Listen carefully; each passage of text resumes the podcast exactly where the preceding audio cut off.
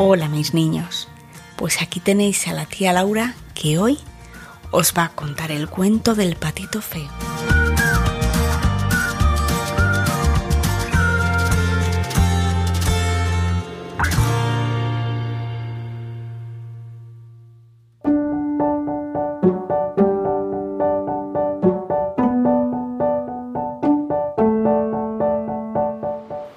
Bañada de sol se alzaba una vieja mansión solariega, y era allí donde cierta pata había hecho su nido. Ya era tiempo de sobra para que naciesen los patitos, pero se demoraban tanto que la mamá comenzaba a perder un poquito la paciencia. ¡Ay, qué nervios! Y es que casi nadie viene a visitarme. Mm, al fin los huevos se abrieron uno tras otro decían los patitos conforme iban asomando sus cabezas a través del cascarón. ¡Oh, qué grande es el mundo! dijeron los patitos. Bueno, espero que ya estén todos, agregó la mamá pata, levantándose así del nido, pero dijo, uy, pues no, pero si todavía falta el más grande. ¿Cuánto tardará aún? Me iré a sentar otra vez. Mm. Y se fue a sentar de nuevo en su nido. Por fin se rompió el huevo. Pip, pip, dijo el pequeño volcándose del cascarón. La pata vio lo grande y lo feo que era y exclamó Dios mío. ¡Qué patito tan enorme! No se parece a ninguno de los otros. Al otro día hizo un tiempo maravilloso.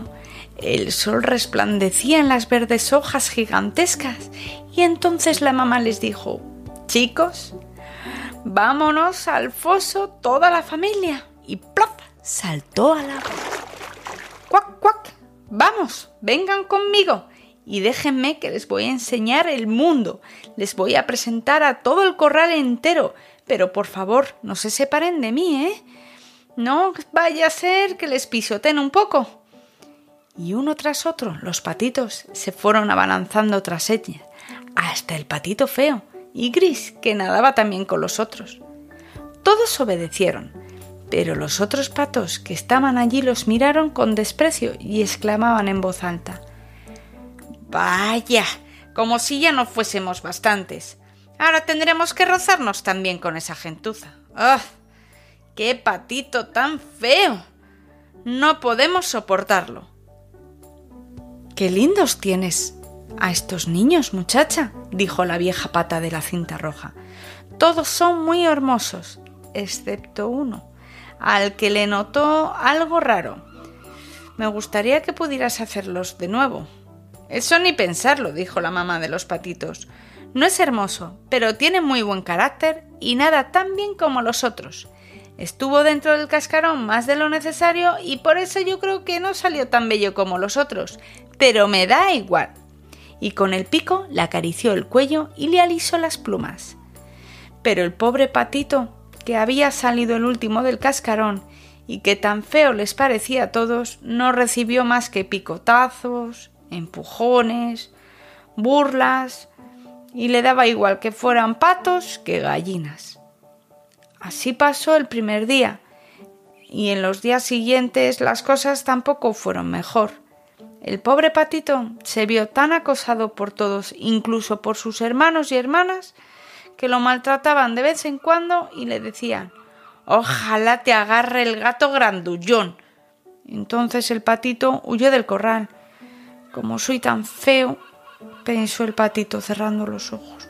Y así fue como el patito se marchó. Nadó y se zambulló. Pero ningún ser viviente quería tratarse con él de lo feo que era. Pronto llegó el otoño. Cierta tarde, mientras el sol se ponía en un maravilloso crepúsculo, emergió de entre los arbustos una bandada de grandes y hermosas aves. El patito no había visto nunca unos animales tan espléndidos. Eran de una blancura resplandeciente y tenían largos y esbeltos cuellos. Eran cisnes, a la vez que lanzaban un fantástico grito extendieron sus largas, sus magníficas alas y remontaron el vuelo, alejándose de aquel frío hacia los lagos abiertos y las tierras cálidas. Cuán frío se presentaba aquel invierno, el patito se veía forzado a nadar incesantemente para impedir que el agua se congelase en torno suyo. Pero demasiado cruel describir todas las miserias y trabajos que el patito tuvo que pasar durante aquel crudo invierno. Había buscado refugio entre los juncos cuando las alondras comenzaban a cantar y el sol a calentar de nuevo. Llegaba por fin la hermosa primavera. Entonces, de repente, probó sus alas. El zumbido que hicieron fue mucho más fuerte del que se hacía otras veces. Y lo arrastraron, vamos, rápidamente a lo alto.